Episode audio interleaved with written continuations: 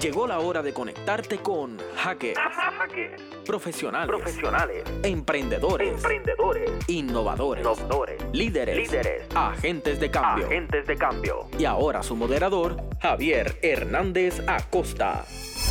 Saludos a todos, bienvenidos a otra edición de Hackers. Eh, regresando a los estudios de Radioactiva.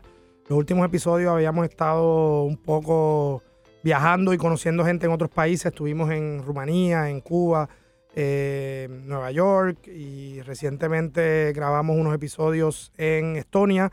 Y hoy estamos aquí nuevamente en Sagrado y este es el episodio número 40 y para mí es un grandísimo honor tener aquí a una persona que, aprecio mucho y que tuve el honor de ser su profesor, así que me encanta la idea de, de también ver nuestros exalumnos cómo se han desarrollado. Y es Ariadni Martínez Bellón. Gracias por estar aquí. Ay, para mí un súper placer. No venía desde que me gradué, así que estoy súper confiada de estar aquí. Gracias. Y para mí también fue un honor ser tu estudiante. Ay, qué bueno. Y esto para mí es bien importante porque, porque obviamente siempre en este programa hemos estado tratando de, de identificar perfiles de personas que no importa la disciplina o el campo en el que estén trabajando, eh, siempre ponen ese granito de arena y hacen las cosas de otra manera. Eh, hay un tema también de, ¿verdad? de, de ser un soñador y de, y de aspirar a, a cambiar lo que tenemos a nuestro alrededor y hacerlo cada vez mejor. Y toda persona que tiene un poquito de ese perfil, yo quisiera que pasara por aquí y, y simbólicamente en esta edición número 40 dije, tiene que ser Ariadni. Eh, y está en Puerto Rico, yo también, así que está perfecto. Eh, Ariadni, siempre eh, quiero tratar de entender a lo mejor cosas de tu trasfondo, de tu formación, de tu niñez y de tu juventud previo a la universidad, que tú creas y que mirando hacia atrás ahora tú entiendes que de alguna manera tienen que ver en lo que, en lo que eres, en tu forma de ser y en tu forma de, de enfrentar las cosas.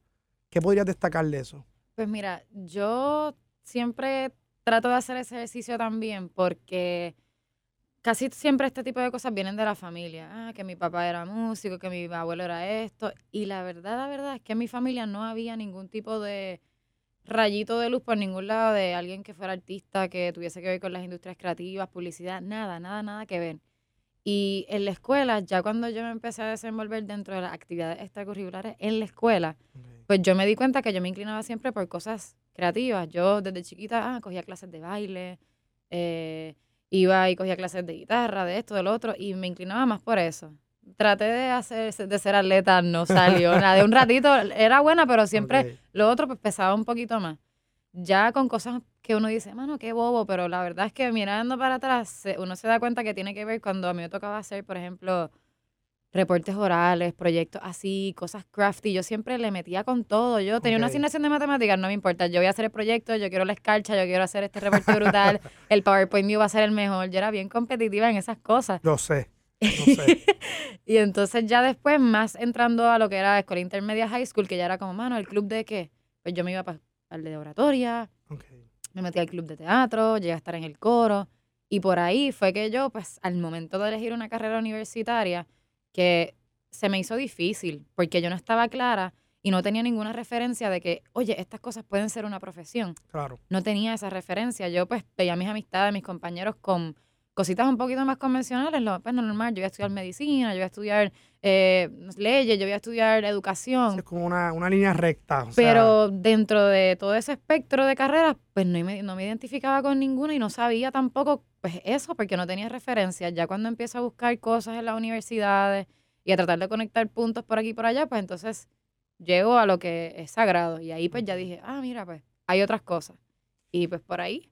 Ahorita estábamos hablando de, del- del, del programa académico que hiciste. Eh, ¿Cómo fue esa experiencia de la universidad también de, sobre todo el tema de escoger qué estudiar, verdad? Que a veces no es un problema. Ujú. proceso, uno empieza por una cosa y se mueve y, y- y toma tiempo en lo que uno encaja, en lo que... ¿Cómo fue para ti esa experiencia de, de definir eh, lo que querías hacer a Pues nivel mira, académico? Yo, pues como te digo, yo estaba como un poco desorientada en cómo traducir todas esas cosas que a mí me gustaba hacer o que yo pensaba que hacía bien en una carrera que yo pudiese, pues, que pudiese rendir fruto eventualmente. Yo en esa crisis así del último semestre, tú sabes que tienes que poner el college board para qué universidad vas, toda esta presión y yo, yo no sé, yo no sé qué quiero hacer. Pues al final, en el disco duro de mi cabeza quedó esta vez que nosotros fuimos a hacer un, un evento con el coro de la, de la escuela, Ok. fuimos a hacer un evento, me acuerdo que era del Canal 6, un coro de Navidad, algo así. El tema es que yo me acuerdo, imagínate el impacto que tuvo, yo me acuerdo de haber visto a esta gente por ahí con los walkie, con los radios, con ha- haciendo que las cosas pasaran de alguna Claro, forma. Yo claro. veía que esta gente estaba La corriendo el adrenalina show, de hacer y que yo las los cosas veía pam, pasen. pam, y mandando, y tú, esto, aquello. Y yo, wow, ¿qué es lo que ellos están haciendo? Eso es lo que yo quiero hacer. y ahí fue que yo empecé como a pensar que yo, ah, ok, ya. Entonces ahí llegué a, ok, esto es producción de eventos. Ok. Esto es algo que la gente hace, una profesión, voy a buscar. En aquel momento, pues Sagrado era el único, la única universidad que tenía un bachillerato que se asemejara a eso. Yo dije, contra, pues, hace sentido, pues voy para allá. Eh, entonces entro a ese bachillerato directo, obviamente Ok. te digo, sin ningún tipo de referencia, yo no sé nada, yo, eso me sonó como afín con lo que yo hacía, pues yo pues entré por ese bachillerato.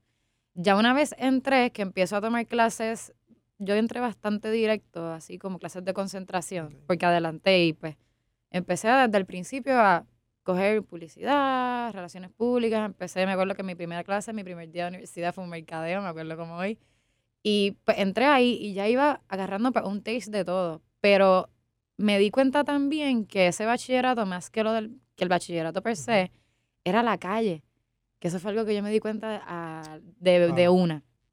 Entonces, pues yo dije, quizás hay otros bachilleratos que académicamente yo le puedo sacar más el jugo, como uno dice, y entonces encargarme de que mi calle sea en producción de eventos si es lo que realmente quiero hacer, pero entonces me formo profesionalmente en una carrera que, digamos, el título me va a funcionar mucho más fácil, porque si yo me gradué de publicidad, que fue lo que hice, en aquel momento pues, entré por el carril que, era- que se dividían, por el carril de, de creativo, pues yo me gradúo, puedo entrar a una agencia de publicidad, de hecho puedo hacer mi práctica desde antes, hice un minor en mercadeo y pues ya en esa formación era todo un poquito más estructurado, pero entonces empecé a darle a la calle, a trabajar en eventos y a hacer otras cosas y pues por ahí empezó todo. Y eso es un, eso es un punto bien importante, eh, y ayer lo hablaba con un estudiante, eh, de que una cosa es el plan de estudio que, ¿verdad? y la secuencia de cursos que tienes que tomar, y otra cosa es cómo tú complementas eso con, con un montón de experiencias que, que vayan enriqueciendo. Y, y quiero destacar otra cosa que menciona, que es el tema de entrar eh, tratando de tener un taste de, de- de las áreas. Eh, a, veces, a veces empezamos y, y los mismos currículos a veces eh, no te dan esa oportunidad hasta muy tarde en el juego. y, de, y de nada sirve que en tercero o cuarto año tú digas, ah, esto era como, ok, esto no es lo que yo, claro. lo que yo quiero. O sea, que esa oportunidad también de probar desde el principio es, es algo bien importante. Vamos a hacer una breve pausa y cuando regresemos vamos a hablar de ese proceso post-graduación. En breve regresamos con Hackers, Emprendimiento, Innovación, Marcando la Diferencia. Regresamos a Hackers, Profesionales del Emprendimiento y la Innovación. Bueno, Ariadne, eh, te, te quería hacer una pregunta antes del tema universitario. Yo, yo creo que, y hacer un comentario, yo creo que, que también es, eh, no- es solamente lo que te provee la, la formación, sino también cómo uno maneja la experiencia. Eh, yo tengo que decir, hay estudiantes que tú, desde el día uno, tú, tú los mangas y tú dices, dime qué preguntas y yo y te diré quién eres, ¿verdad? hay gente que hace buenas preguntas, hay gente que, que siempre quiere empujar la vara cada vez más alto. eh, y, y- tú eres una de esas estudiantes y por eso también la, la importancia de, de verlo ahora, años después, y uno decir como que, jaja, yo sabía, ¿entiendes? yo sabía. Eh, ¿Qué cosas en general tú piensas que no te brindó la universidad? Ahorita mencionaste el tema de la práctica, pero me gustaría pensar también en aquel momento, en aquella formación, qué otras cosas debería proveer la universidad que a lo mejor no está tan contemplado en... Pues mira, yo creo que tiene mucho que ver con, pues con la línea de, de eso mismo, de, de, de la calle, porque yo tuve muchos compañeros que eran excelentes estudiantes, cuatro puntos, todo lo que tú quieras, pero ¿dónde están ahora? Yo no los veo por ahí en la industria trabajando, no los veo. Ah. Y es porque no se tomaron el tiempo de darle la misma prioridad, porque tiene la misma o más que tiene la calle al momento de trabajar, sobre todo, oye, sobre todo en las industrias creativas y en las comunicaciones. Hay que ir tocando puertas desde el primer momento y yo pienso que ese tipo de empuje debe- tiene que venir también de la parte académica porque muchas de la gente que lo hace es, viene, sale de uno, sale del mismo estudiante buscar y tener esa hambre de, de- de buscar oportunidades, de comenzar a trabajar en la industria que sea que les llame la atención. pero dentro de, de la universidad, no necesariamente como un requerimiento académico, más bien como darle ese empuje y ponérselo bien presente de, oye, está aquí en la universidad, pero busca la manera de hacer otras cosas, de momento que existan unos enlaces dentro de los mismos programas de la universidad que volvemos, no tiene que ser para notas ni nada, pero simplemente que sea como, como un incentivo más que le da la universidad al estudiante para que salga lo más preparado posible y que se sienta cómodo también, porque no es fácil tú estar cuatro o cinco años en un bachillerato y de momento salir a la calle y no conocer a nadie y tú dices, pero ¿y qué yo hago ahora? ¿Para dónde yo voy? No es lo mismo que si tú estás así de perdido, pero está bien, estás así de perdido mientras estás estudiando, que es el momento de estar perdido y buscar contestaciones y preguntar. Y, y lo que tú dices de, mira, hay gente, estudiantes que preguntan esto, lo otro, pues tienen que haber más estudiantes que hagan eso, porque los mismos profesores, inclusive los mismos estudiantes dentro de la universidad, son un circuito bien poderoso y a veces uno no se da cuenta de eso. Uno está en la universidad, coge sus clases y se va. Yo no hacía eso, yo me pasaba todo el día en la universidad, me metía para aquí, que si interés sagrado, que si lo otro, porque al final del día es un circuito y la gente que está contigo en el salón de clases son tus colegas de años después. Y son gente que tú puedes coger y levantar el teléfono y decirle, mano, tú me puedes ayudar con tal cosa. Alguien que trabaje en un canal, tú necesitas meter un comunicado por ahí para un artista con el que tú trabajas, te ayudan. O sea, hay mil ejemplos que puedo dar, pero es entender que la universidad, más que venir a estudiar, es eso, es ese step para lo que tú vas a hacer después. Ese tema de, ¿verdad? de cultivar las relaciones, que, que, que, quizás el, el, ¿verdad? es casi una moneda, el valor añadido de, de las relaciones es, es, poderoso. ¿Qué hizo Ariadne cuando se, grabó, cuando se graduó? sabiendo lo caótico que es uno. Pues yo cuando me gradué, yo, yo, hice una movida bien random, pero, pero funcionó. De esas movidas que uno dice, vamos a ver. Yo antes de graduarme ya yo llevaba eh, trabajando formalmente en una agencia de mercado y de publicidad ya dos años y medio. Que pues también eso fue un reto para mí durante el bachillerato porque ya ese trabajo era full time. Así que yo estudiaba, perdón, trabajaba full time por el día en la agencia. Sabemos que en las agencias no hay hora de salida. Es bien tedioso el trabajo en las agencias de publicidad. Así que yo eh, trabajaba todo el día y entonces en la noche tomaba clases de nocturno, que pues era bien complejo. a veces tenía que eh, perder clases, que no, no es que lo hagan, pero me pasaba porque era bien sacrificado. Al final, ya como estaba buscando qué era lo próximo, y en ese último bachiller, en ese último semestre de mi bachillerato, yo renuncié a la agencia y me puse a buscar trabajo en cine. Eh, que yo hacía buscando trabajo en cine, yo no sé. Yo nunca había estado en un set, yo nunca había hecho nada, pero una de mis marcas, recuerdo que último uno de los últimos jobs que hice fue un comercial, pero yo era ejecutiva de cuentas. Yo estaba pues al lado de la agencia, no estaba como suplidor, como uno dice, no era de la casa productora de cine ni nada que ver. Pero eso a mí me llamó la atención y me voló la cabeza. Yo dije, ¿qué es esto? Yo quiero estar al otro lado. Y yo no sabía nada de cine, yo no había cogido clases de cine en la universidad, nada, pero me llamó la atención y dije, pues, voy a hacerlo. Renuncié y cogí mi resumen y lo empecé a enviar por ahí para abajo, a todo el mundo que a mí se me ocurrió. Y entre esas personas fue Naima Rodríguez. en ese momento Naima y yo nos habíamos conocido por eso mismo a través de la agencia, porque Teatro Breve había fungido como suplidor en algún proyecto, pero no tenía una relación con ella ni nada. Simplemente yo a todo el email que yo tenía, que yo pensaba que podía pues hacer sentido, yo le envié mi resumen como siempre, pues, uno nunca sabe. A enviar el email, hacer la llamada que te pueden decir que no, pues lo envío. Y entre todos los que envían, ahí me contesta y me dice, mira, está esta productora que está buscando a alguien para que la ayude en la oficina. Ella yo le envié tu resumen y me dice que te quiere entrevistar. Y yo, pues, vamos para allá. Fui para la entrevista y así mismo, como te estoy diciendo, le dije, mira, yo nunca he trabajado en cine. Yo no sé nada, pero yo aprendo rápido y tengo muchas ganas de hacer esto. Y ella, pues, como eso, que uno ve algo en una persona, ella, pues, ok. Y entonces entré y ahí entré a cine. Así que esa fue mi primera movida post-graduación. Pero yo te diría que mucho, mucha de la base fuerte de mi carrera fue durante el bachillerato. Porque yo desde el primer semestre empecé a hacer cosas en eventos. Yo empecé a trabajar en shows, en conciertos. A la misma vez hacía promociones. Yo fui promotora mucho tiempo, que aunque son estúpidos, para alguien que trabaja en las comunicaciones y en el mercadeo, tú estás cogiendo training con ejecutivos de cuenta, con clientes, con brand managers, tú estás ahí en eventos. Y depende de cómo tú lo aproveches y cómo tú lo tomes, pues puede dar frutos. Y así yo tengo hoy por hoy gente que era brand manager, si yo era promotora de ellos, que hoy por hoy yo le envío una carta de auspicio de dos mil pesos y me los dan porque saben cómo yo trabajo. Y es, eso, es como saber. Y yo paré de ser promotora cuando entré a la agencia, pero siempre me mantuve haciendo eso, haciendo proyectos freelance. Después, mientras estaba en cine, hacía otras cosas también. Me quedé haciendo cosas de mercadeo, haciendo eventos corporativos para agencias freelance. Hice mil millón de cosas. Pero la base fuerte yo te diría que más que pensar, hermano, ¿qué hiciste después de la universidad? Fue todo lo que hice Durante, y pues ya, ese paso random que hice Ya ahí para brincar para otra industria. exacto. Exacto. O sea, ya podías asumir riesgos más complejos. Por lo menos yo pensaba la- que sí. Pero fíjate, y, y- y eso es interesante, no todos, ¿verdad? No todas las cosas funcionan. Eso es otra cosa que también eh, a veces no, no, no compartimos. Pero, pero después seguiste, tuviste con Teatro Breve. Pues sí, Teatro Breve fue, ya yo llevaba, ya me había graduado, obviamente, llevaba ya como dos añitos haciendo cine.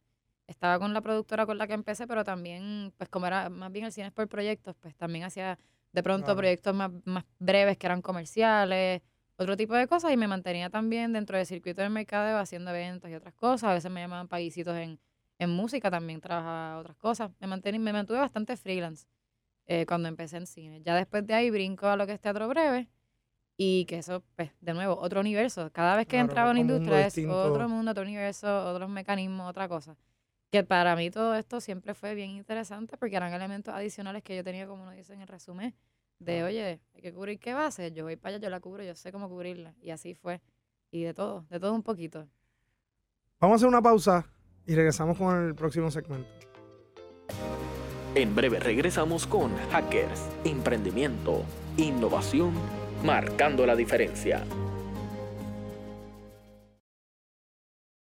Regresamos a Hackers, profesionales del emprendimiento y la innovación.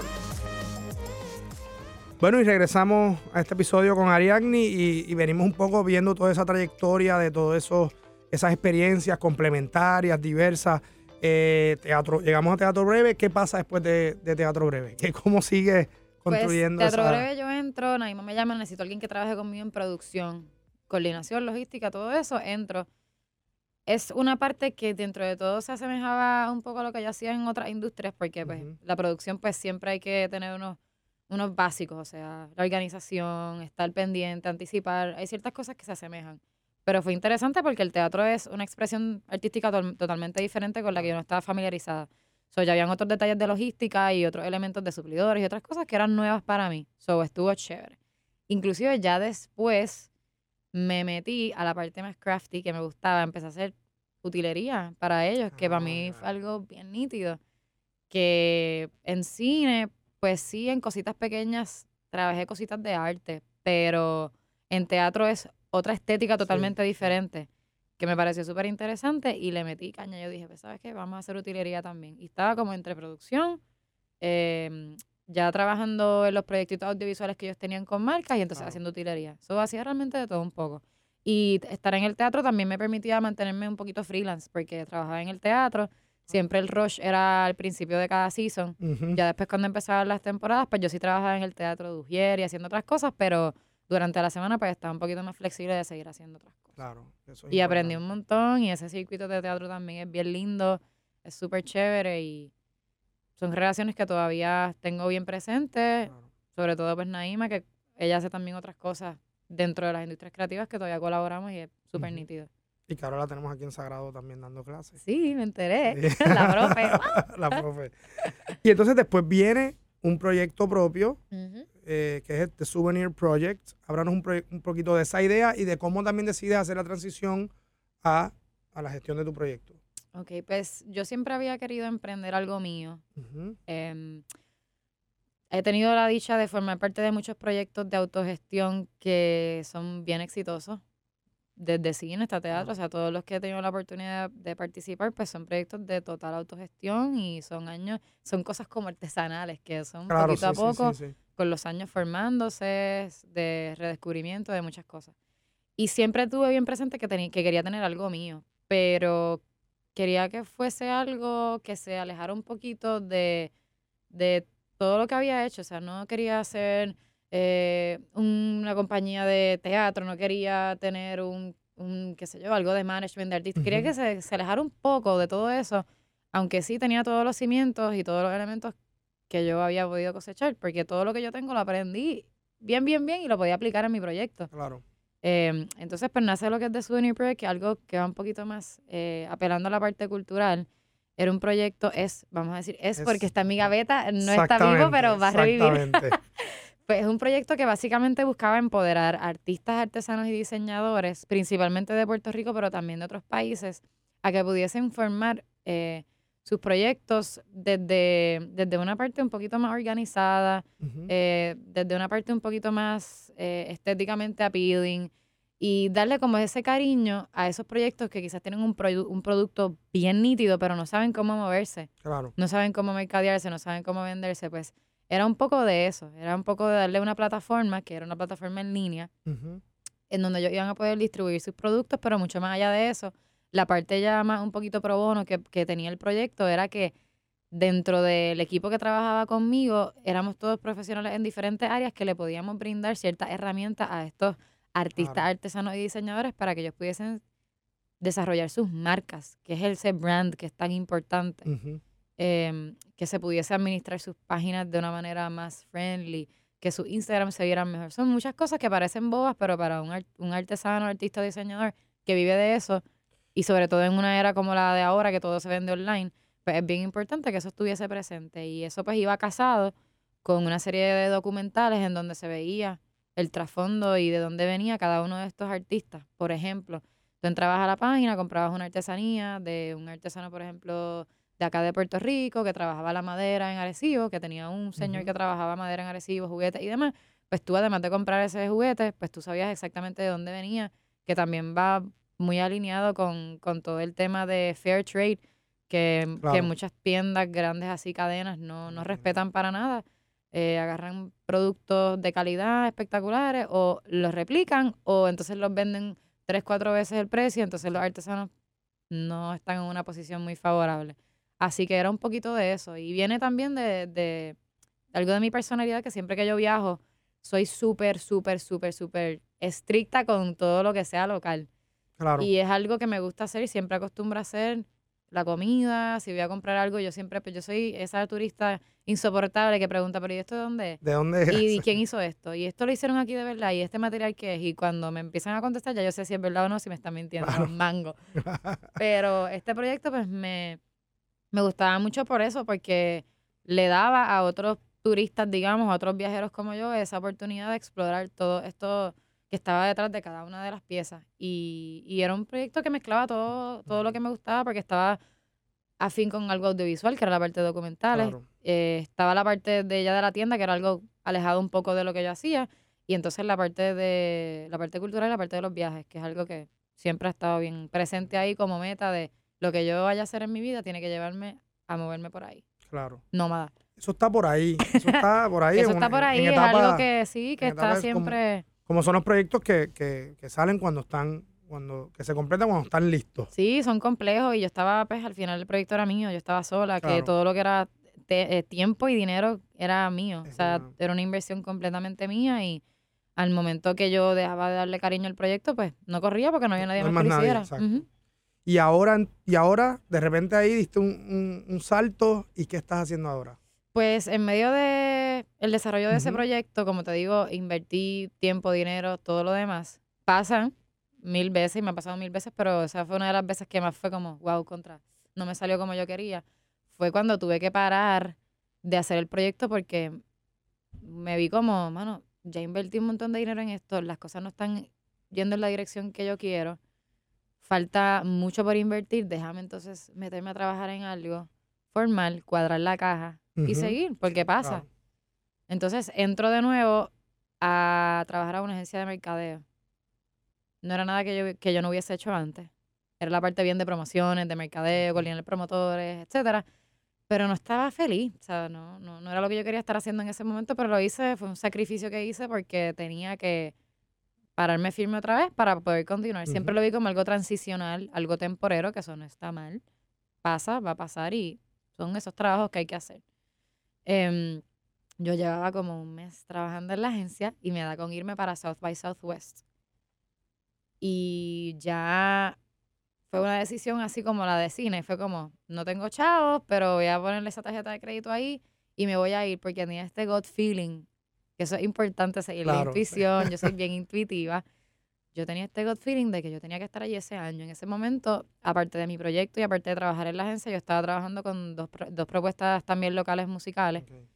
Eh, estaba trabajando con Polen y estaba trabajando con Andrea Cruz. Sí. Y pues me pareció un buen momento para ir allá y de pronto empaparme de lo que estaba pasando afuera en la industria musical, eh, hacer un poco de networking para mí y para ellos y decidí irme. Y allá pues me fui y me encontré con el nacimiento del proyecto de lo que hoy Residente. Estaban esa semana lanzando todo, Wow. discos, documentales, estrenando todo por allá. Eh, y entonces en ese momento ellos estaban buscando un asistente personal para René que iba pues básicamente a correr todo lo que era este proyecto nuevo. Y ahí entró, yo entre una cosa y otra, habían miembros del equipo de trabajo de él que habían trabajado ya conmigo, que me conocían. Eh, René, yo, él, él- esto va way back, pero historia larga corta, mi abuelito, cuando se mudaba un vecino, él compraba la casa de al lado para escoger su vecino y vendérsela a quien él quería. Ah, Esa casa se la vendió a su familia en la calle 13, esa era la calle ah, 13, wow. de ahí sale. Wow. Entonces, pues ellos fueron nuestros vecinos por, por mucho tiempo. Ya cuando empezó Calle 13 ya no estaban allí. Ok. Pero obviamente nosotros sabíamos que eran ellos y así. Ya he visto la familia de ellos que sí viven aquí y demás. Pero a él yo no lo veía hace mucho tiempo. La última vez fue en mi quinceañero, que ellos fueron a mi quinceañero. Ellos llevan como dos añitos con Calle 13, tres quizás. Y ya.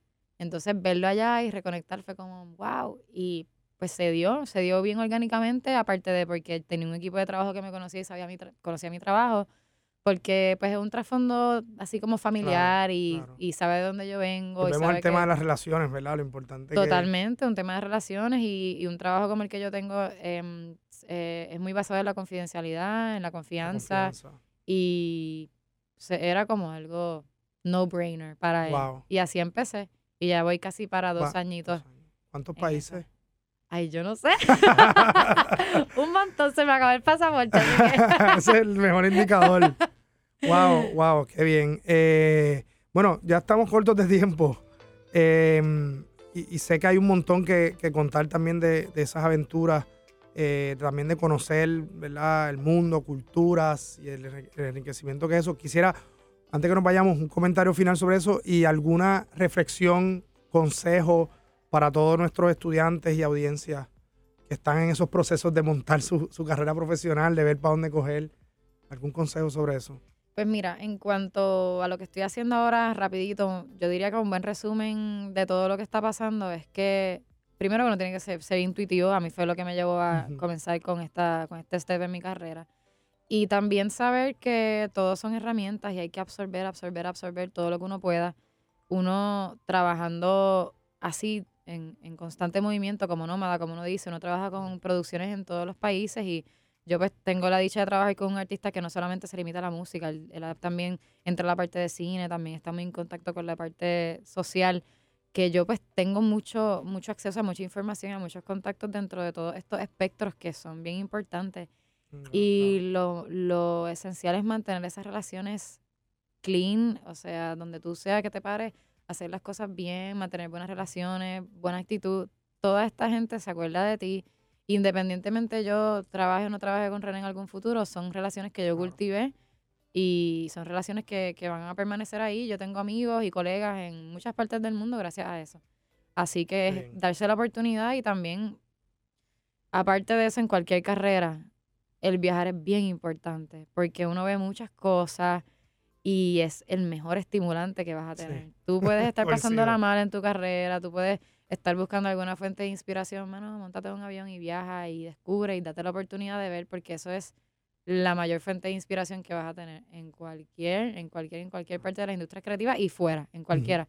Personal, profesional, creces de todas las maneras, te sientes empoderado, te sientes, olvídate, brutal. Para mí viajar es prioridad siempre.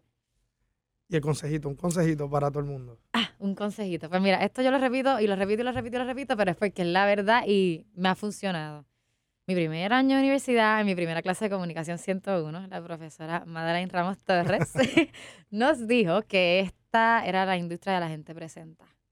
Y eso yo lo tengo bien presente. Eso que yo digo de, pues envié el resumen, yo no sabía si me iban a contestar, empecé a hacer esto y yo no sabía. Pues es de- se trata de eso. Se trata de levantar el teléfono y llamar, se trata de enviar el email, se trata de hacerlo. Uno nunca sabe. Te pueden decir que no, pero te pueden decir que sí. Y uno tiene que tocar las puertas seguro.